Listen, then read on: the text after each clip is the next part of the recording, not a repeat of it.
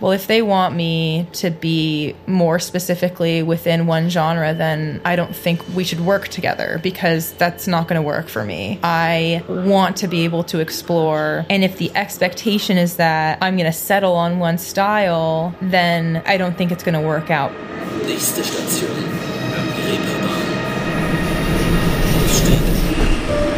Willkommen zu Nachts um halb eins, dem Musikpodcast direkt aus St. Pauli.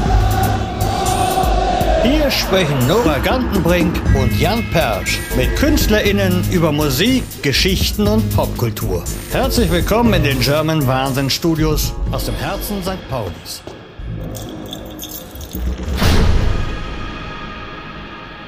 Das ist Mia Folick. Die Singer-Songwriterin aus Kalifornien bezeichnet sich selbst als einen Oversharer und ihre Musik als intim.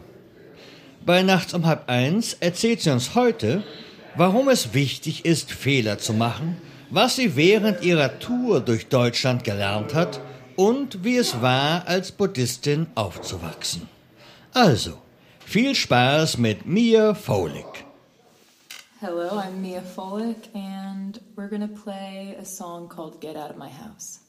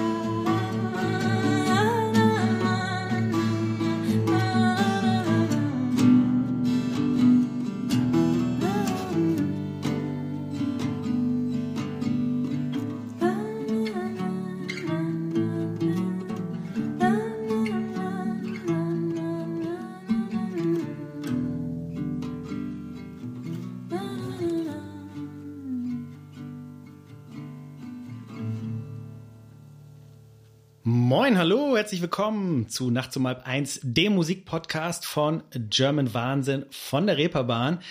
Bewertet uns doch auf iTunes, Spotify etc. Und falls ihr Feedback habt, schreibt gerne Mail nachts at germanwahnsinn.de. Ich bin Jan Persch und jetzt begrüße ich unseren heutigen Gast. Hi, moin, moin, hi, Mia, Mia Fullick. Hello, how are you? I'm good. Nice to have you on. Yeah, it's been very fun. Yeah, it's been great here So you. far. Your songs sounded amazing here. And um, I did a little bit of research, of course, as I always do. And in one interview, I just heard you said, I'm generally an oversharer. I think that concerned that is something you said about sharing your thoughts and feelings and stuff and putting it out there to the open. So what, what does it mean? Well, I think that that may have been slightly ina- inaccurate. I think that I'm a I'm either an oversharer or I'm totally shut down and I won't share anything. So I think that I'm very emotional in terms of what I'm willing to share and not share. Yeah. But I think I tend to not have a filter if I'm feeling open. And then when I'm feeling shut down, then try to even get me to say one word.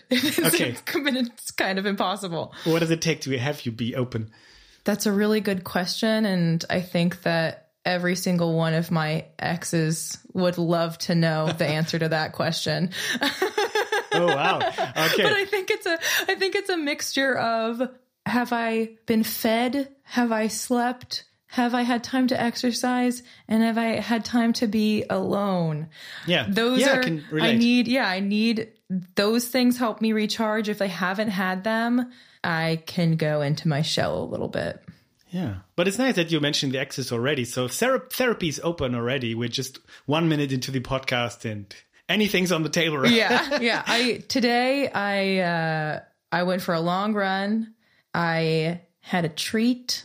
So and I slept pretty well last night, so I'm feeling pretty good. Yeah. Pretty open. Nice, nice. And that on the tour. I mean, wow, you managed to do quite some things that are not usual. I mean, you're on a big tour of Germany. You're touring the big arenas. Uh, so we just talked about the, the two of you, you and your guitarist. You're playing huge shows in support of Dermot Kennedy, which is amazing. I mean, of course, you've been to Germany before, but I imagine not in arenas of that size. Yeah, not in arenas and not um as extensive. Actually, Jacob plays keys on stage, but Jacob loves to play guitar and we have these two acoustics with us. So we just thought it would be easier to do a totally acoustic set and it's really nice and he's a beautiful guitarist as well.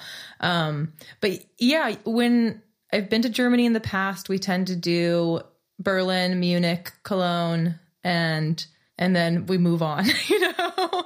but but we've been to Stuttgart and Leipzig and Oh, yeah. Frankfurt and now Hamburg and and we'll go to Cologne as well. We've been to Berlin and Munich. Um, so I think I'm getting a better sense of the different regions of Germany and um and yeah, I've never played venues of this size here.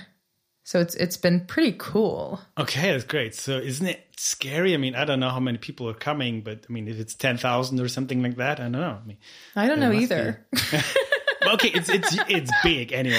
yeah, it's Yeah. it's big, but I think um I think what's interesting is I feel like when I play smaller venues, in my head I'm playing a huge venue.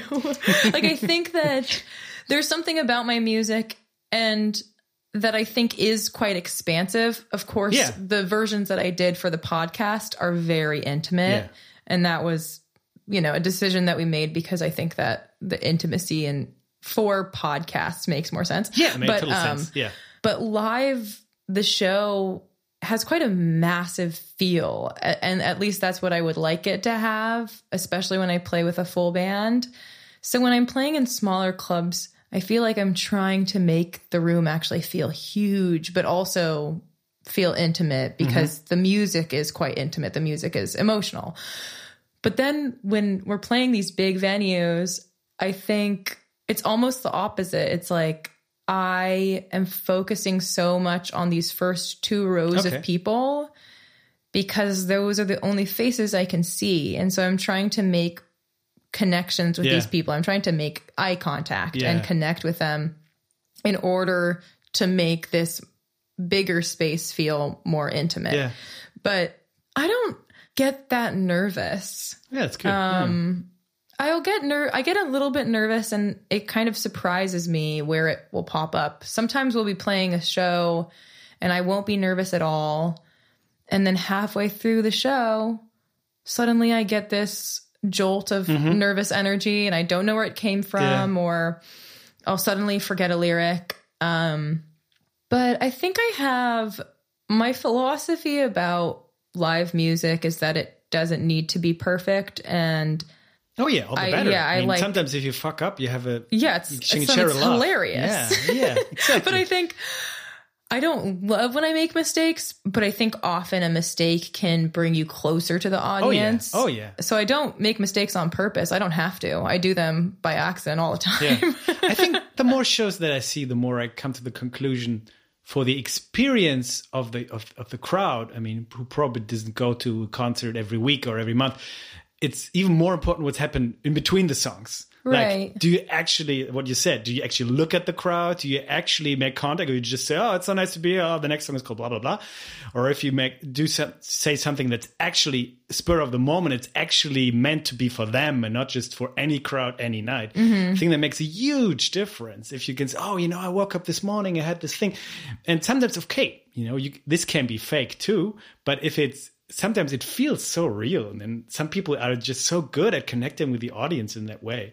And that's so i mean i guess that's that takes a lot of work i guess. I mean live playing takes work but yeah. that is also quite uh not easier i guess.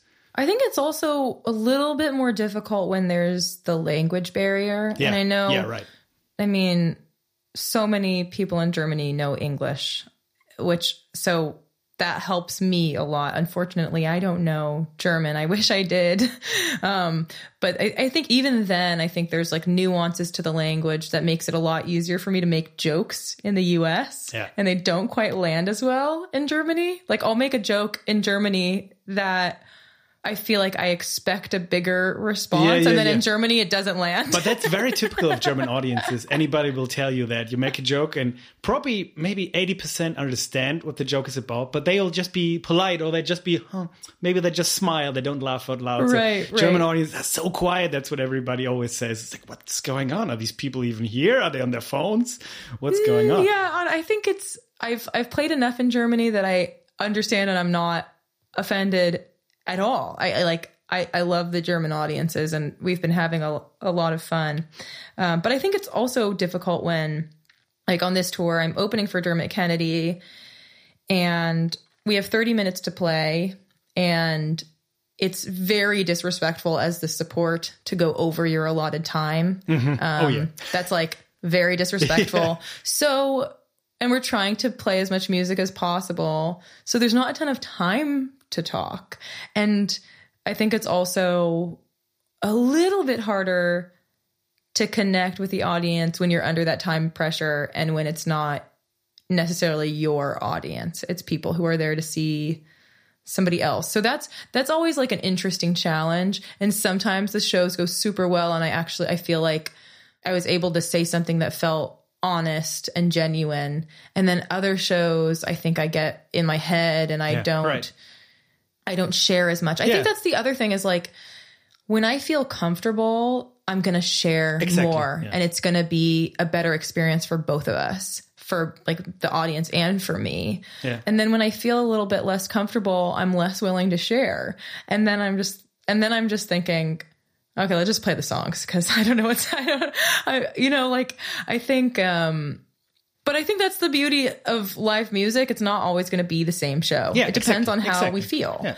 But I I don't even remember what your question was. Um, I don't remember either, but we'll get into uh, sharing stuff later.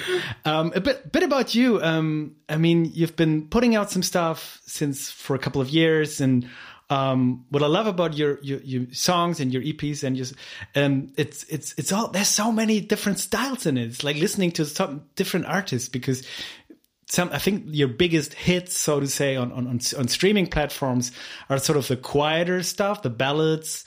But then you also did like real rock stuff and synthie pop, and and then I saw a, a bit of a live show. This was like a total punk rock show. Wow! So I was really amazed. It was really cool that you seem to pull off all these things and. And they're all inside you, of course. I mean, so I guess that's it's nice that you you have a have a way to putting out all these interests of you.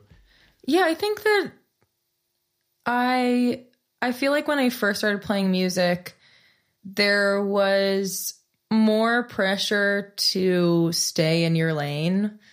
And I think that I never felt comfortable staying in any mm-hmm. lane because I have a lot of different interests and different ways of expressing myself. And I want to be able to do all of those. And I don't want to have to have a million side projects to be able to do everything I'm interested in. Um, I think I've, I've talked about this before, but I remember when I was working on my first record, I was referencing Bjork's post record a lot because that record I think is quite diverse in It was a remix record, wasn't it? It was sort of a remix, wasn't it? No. no, it was like Oh, was that the one? Oh no, that was the other it, one. but it had like songs that were like big band Yeah, yeah, yeah, songs, yeah. and then there was more like electronic Right. songs. It's like it's oh so quiet Yeah. that I believe was on that record. Yeah. I hope I'm not getting that wrong, but yeah, I think that I'm also seeing artists who are younger than me also do this. So I feel Yeah. like what I not to say that I was like before my time or ahead of my time, but I do think that like you know, five or six years ago, I was pushing back against this desire to put me in a box by like label people and, you know, industry people. Yeah. And just, you know, saying things to my management and to my friends like, well, if they want me to be more specifically within one genre, then I don't think we're we should work together because that's not going to work for me. I want to be able to explore and I need to be able to explore. And if the expectation is that I'm going to settle on one style, then I, I don't think it's going to work out because that's not the way that I want my career to go. Yeah. And I'm seeing more and more artists doing Yeah. that. Yeah. And I, I feel like the kids who are younger than me don't care about genre as much. Yeah. And of course, like I admire and take a lot of inspiration from music communities that are more genre based. I just don't really see myself being a part of that. But also, I kind of came, I like, I started playing music sort of late in life. So, Yeah, you learned to play the guitar at 20, right? yeah. Yeah, that's and I- really late. So I yeah. didn't, I wasn't in bands in high school. Yeah. I wasn't in bands in middle school, or I'm not sure what you call that in Germany, but like Yeah, middle, school, middle middle school, school yeah. is like 11 to 13 Right, years old. And then high school comes after. Yeah. So I didn't have that time to play around and discover, you know, a lot of my friends who play indie rock now or who play jazz now started out in metal bands or punk bands or or the other way around. They started out in jazz bands and now they're in a punk band. But like they had time to explore in their childhood and I didn't have that. So I think that I'm still in that phase in a certain way even though I think emotionally I am much more mature. Yeah, yeah, yeah, yeah. but but I think that I'm still having fun. I Yeah. want to play around. I didn't Yeah. get the chance to do that when I was a teenager, so I'm doing it now. Right. And what a shame. I mean, some people, as you said, uh, they used to do punk and maybe now they're super crazy jazz guys. But I mean, it's nice to hear the punk side sometimes. So, yeah. Yeah, and I I, think that that's like I don't know. And but and then every once in a while I think, ooh, after this I'm going to make a record. It's just going to be acoustic folk songs or I'm going to make a record and it's just just going to be electronic dance music. And maybe someday I will do that because that kind of sounds fun to me as well. But yeah, I, I think the idea of making a record that's just a punk record or Yeah. just ballads like Thingamajig, which I think you're referencing is like one of my most strings Yeah. streamed songs. I don't want to make a record that's all slow ballads. I mean, yeah, right. that just doesn't sound interesting to me. Maybe it's because uh, my attention is too all over the place. Yeah. It's funny because I googled thingamajig and then yeah, and I think it's a in German we say Dingsbums. Dingsbums. Dingsbums. Wait, how do you spell that? Oh, uh, so it's D I N G S and then B. U M S. B- oh, Dingsbums. Dingsbums. It's So it means thingamajig. It's like something like Oh, you yeah, can't yeah. put a name on it, right? yeah, yeah. yeah. So it's like ah, there's this thingamajig in over there. And There's I- this Dingsbum. Dingsbums. Oh, Yeah. okay. Yeah. Yeah, I it's love good. Yes, that. Yeah, and it's these words are good to know, right? I mean, Yeah. yeah. We we also use a some people say like a whatchamajig or a thingamabob. Um, Okay, there's yeah, many different yeah. terms for this. yeah, it's, oh, I love these little cultural things about Yeah. language. I, I'm always interested in learning new words. yeah, yeah, yeah. Okay, this song is called Nothing to See.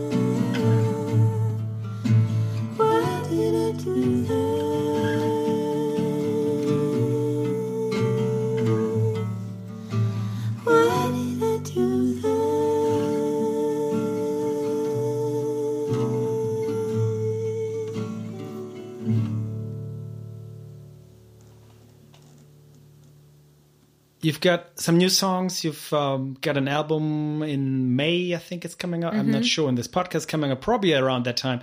Um, so, and there's a song called "Mommy," which I suppose will be on the record. And um, you have a great line in there. And then it, it struck me that you, you ask a lot of questions in your songs, which is great, I think, because not just you're not just telling, you're not just an oversharer, but you're just also asking, which is also always great, I think, in songs. And the one question you're asking, or the two in Mummy, is where do my parents end and where do I begin? It's like, wow, that's a really good and really deep question. Have you found an answer to the question? No. um, it is a good question. Where? Yeah, absolutely. Because I think when you're think when you I think when I was writing it, I was at a point in my life where I was switching directions in a certain way, thinking I've gone down a path of behaving a certain way that I don't really like and I'm going to change it slightly. And in no way did I blame my parents for any of my decisions, but you do look back and think like what was it about my childhood that made me this kind of adult? And I think un- impossible to untangle all the Yeah. influences that are on No, any certain yeah. person like from your DNA to learned behaviors and like especially in talking about like addictive behaviors, any sort of addiction. I think there's your environment, which is very important, and then there's your genetics, which is extremely important. And um, kind of understanding that just had me thinking like what even am I? Yeah, yeah, And, I mean, of course. Who I mean, that's always Yeah, what we ask ourselves, right. right? And when we find out more stuff about our parents, we probably didn't know before we even asked, wow, is that me also? Is that side in me? I mean, I guess that goes for anybody. And I feel like more and more we are discovering yes. It is me. Yes, Yeah. it is me. And I mean, in terms of like generational trauma, but also, yeah, how do the traumas of your parents affect you? But also, how does the successes of your parents affect you? And the ways in which you see your parents succeed. Um, how does that affect you? Or, or what your grandparents did Yeah. and how that, and how am I going to affect my children? yeah. which is my future children. I don't have any yet. But yeah, I don't I don't know the answer, but I do think that blaming parents for things that go wrong in your own life isn't very useful. No. Like even though it, it might be it might feel good in the moment Yeah. to be like this isn't my problem, this is because you did this or that yeah. it's not very useful and it doesn't feel good it, it doesn't feel good to be to hold on to that bitterness Yeah, I'm also I'm not sure if it's a good artistic strategy. I'm not sure if you just write a song out of anger. You know, there might be some energy in that that's good to channel, but I'm not sure if the actual anger is good to put into a song. Sometimes maybe that's not. That's just I don't know. I'm not a songwriter, but I guess that could be a. I don't know. But I'm not a songwriter, yeah. not a psychologist. So who am I to say? yeah i'm not a psychologist but i think i've definitely written songs from anger before but i think that as i get older and as i write more songs i do think a lot more about what do i want to contribute to the world and if i'm going to get angry it better be about something that matters Yeah, a yeah, lot absolutely. you know No, no, no. yeah. Yeah. But it's it's it's great. I mean, it's great to hear your songs and read the lyrics, and it's great to that you're so open and then people can relate to it, and um, yeah, and it, it works really well with the music also. So yeah, I mean, good job. oh thank you um, yeah, I mean, I wrote down extra. I I wrote down several quotes of here because you're just so so open, and it's just. I mean, I get, guess we could go down into a lot of things, but the one quote that really struck me, I think it's in the song uh, 2007, and there, there's one line that says, "I'm a little girl with a woman's past, Now that's very enigmatic, and I wonder what that is all about. Well, I think that I feel like a lot of people could relate to that, and not just women, but I think especially amongst women because and I'm not I'm not up to date on the current statistics, but ah, I can't remember at the time that I that I wrote the song. The amount of women who have experienced some sort of sexual violence is abominable. Oh yeah, And I think that, and I think that that's basically what I'm saying is like all of these women who, at our core, are tender, yeah, sensitive people who have learned how to be hard and tough mm-hmm. because the world is a scary place sometimes. And I think that so I, I meant it in that way and then i also meant it in this way of that's maybe a bit more celebratory mm-hmm. which is like i meet women who are so playful and fun and joyful like children and then i talk to them about their experiences and they've been through some shit yeah. and I think that that's really cool to be like, I'm. The other thing that's coming to me now that's kind of a memory is like this uh, when I was writing this song, I think I was re I was refamiliarizing myself with childhood Miya, who I think is really cool. And I was remembering what she was like and kind of embodying her again in a good way. So I, I think I I don't mean it of like I'm childish, like a derogatory sense. It's more like I'm just a kid. I'm pure. I'm a, open. I'm Yeah. a kid. But that doesn't mean that I'm inexperienced um, or naive. And yeah, I think that's Yeah. what the Yeah, yeah, yeah, it makes total sense. I think. I mean, of course, that's people have been talking about this sort of find your inner child, not not in that way, in a way that because yeah, we are all born innocent in a way, and then we there's so many things we draw from our environment. You say genetics, but the environment is also super important, and um, to come back to that place is impossible because now we've experienced so many things. But to think about that, maybe that at one time we were an empty page, sort of. and Of course, we can't go back to the empty page, but I don't know. I mean, maybe some people can. I don't know. I mean, you. I think uh, in your family, uh, you're not a Buddhist, but I think your family there was there was some heavy um, involvement with Buddhism. So I guess if you're a Buddhist, maybe some Buddhists can do it. I don't know.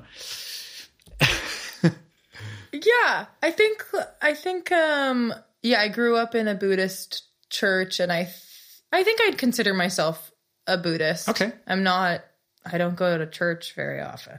But um and my mom's dad was a Buddhist minister. So there's a culture of Buddhism that goes Yeah. back in my family. Um I encountered as a kid, and I think this was really important for me. Um, I encountered a lot of very playful adults.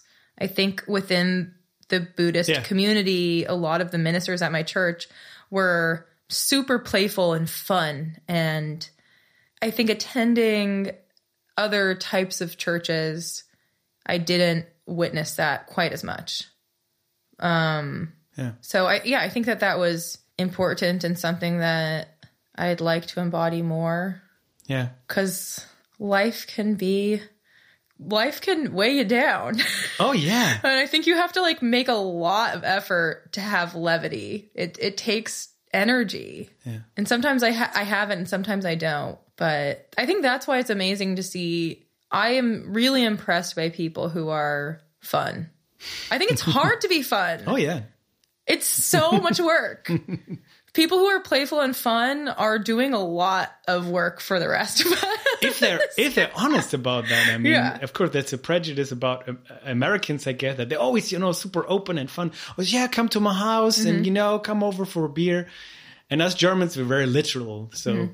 if somebody says come to my house, they actually come, and maybe people would just be. I'm not saying it's just Americans who are that way. Uh-huh. Yeah. but you know, that sometimes there are cultural differences, and Yeah, yeah, guess Germans are always very literal. So I'm very literal, which is Okay. maybe why I think I would like to live in Germany. because when I say come to my house, I mean come to my house, and All if right. I say don't, then don't. I like I I would never invite someone Yeah. over unless I really wanted them to Right. come. Um yeah, I I I'm quite literal, and I think it actually makes. I mean, maybe I feel like you're explaining to me why friendship was a bit difficult for me earlier mm-hmm. in my adulthood because I was super literal Yeah. and I didn't understand that not everybody was like that. Yeah. And I think now I've just surrounded myself with people who are honest and reliable.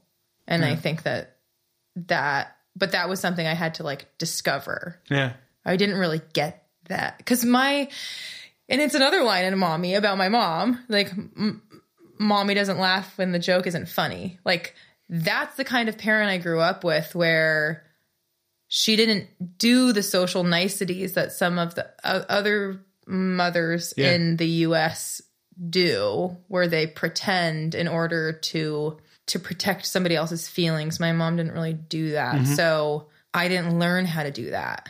And then when I became an adult, I didn't really understand. like I just remember being so confused by certain things that people would do, like sarcasm. Yeah. I didn't get that. Just like, why wouldn't you just say what you mean? Yeah, yeah, yeah. yeah. But now, now I can get down with some star- sarcasm. I understand it better now. Yeah. But I had to learn. Okay, this called Bad Thing. Wake up, hand upon my forehead. Can't believe this is the way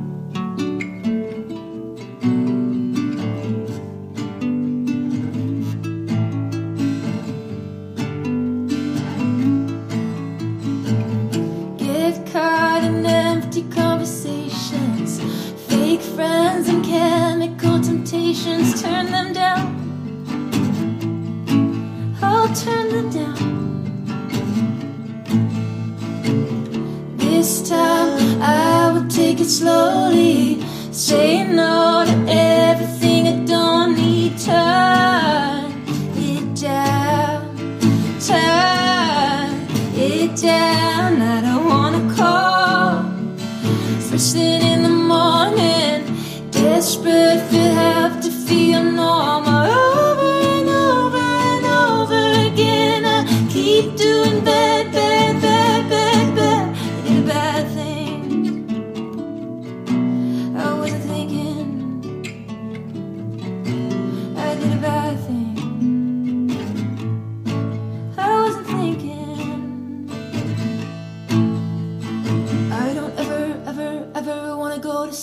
I, I, I don't ever, ever, ever wanna go to sleep. I, I, I don't ever, ever, ever wanna go to sleep. Cause I want more and I want more until I wake up, turn around, and I did a bad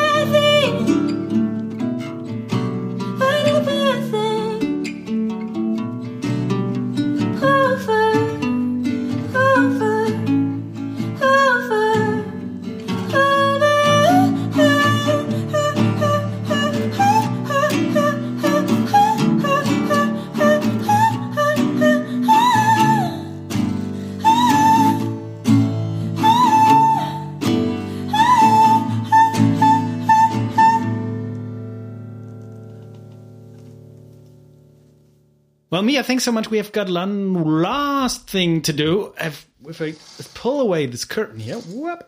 Ah, and there's a suitcase. oh, and oh, it's a little broken. And there's stuff in it. And if you want, you can mess with this, or if you don't, you don't have to. It's not that you have to perform a song here because you've done that and you've done that beautifully. But we have some instruments. Um, Okay. we have ukulele, the shaker, the keys.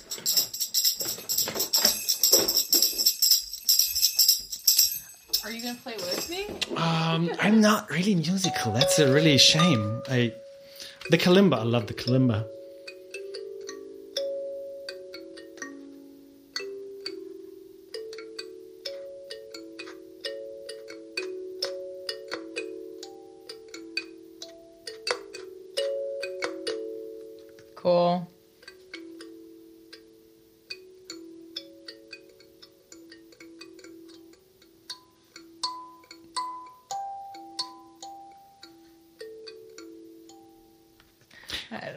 This thing is great, isn't it? The kalimba could put me in a trance. I mean, this.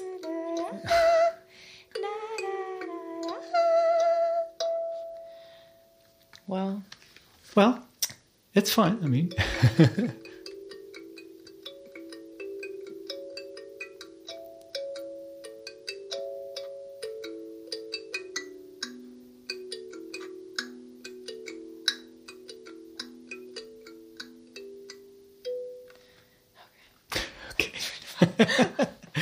well, Miya, thank you so much for so coming much. and playing. Uh, it was great fun. yeah, it was really fun. Thank you so much. It was very nice to meet you.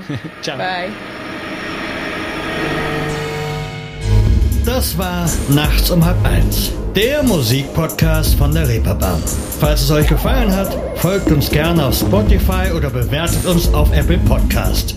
Bei Fragen oder Anregungen schickt uns gerne eine Mail an nachts at germanwahnsinn.de. Bis zum nächsten Mal.